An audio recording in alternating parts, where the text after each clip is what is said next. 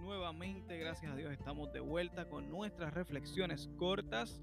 Hoy queremos eh, compartir y queremos reflexionar un poco sobre Filipenses 3:14. La versión traducción lenguaje actual lee así.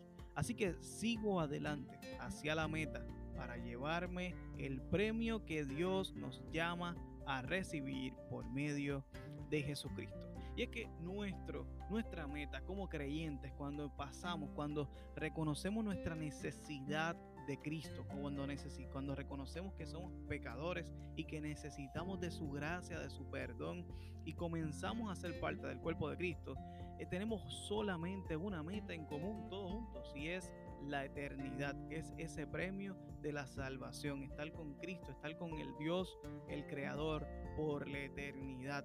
Esa es nuestra meta y en eso me gustaría que reflexionaras hoy, que pusieras tus ojos en el cielo. Cuando tenemos nuestra mirada puesta en las cosas de arriba, las cosas de abajo eh, piensan hacer menos importantes. Cuando tú tienes eh, eh, puesta la meta, los, tus ojos en la meta, no te importa si en la carrera tienes un traspié, puedes volver porque lo importante es llegar a la meta. Así que, si quieres tener una nueva motivación en tu vida, una nueva razón para caminar, para soportar, para volver a atreverte a amar, yo te pido que pongas tu mirada en las cosas del Señor, en las cosas de arriba, en la meta que es la salvación.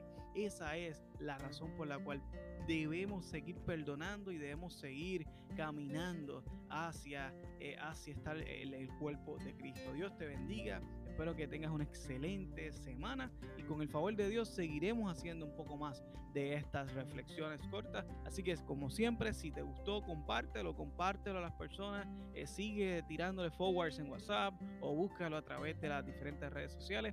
Así que eh, gracias, Dios te bendiga. Si en algún momento quisieras compartir con nosotros presencialmente en nuestra iglesia, estaremos más que bendecidos para recibirte y darte amor y darte cariño de nuestra comunidad de fe. Dios te bendiga.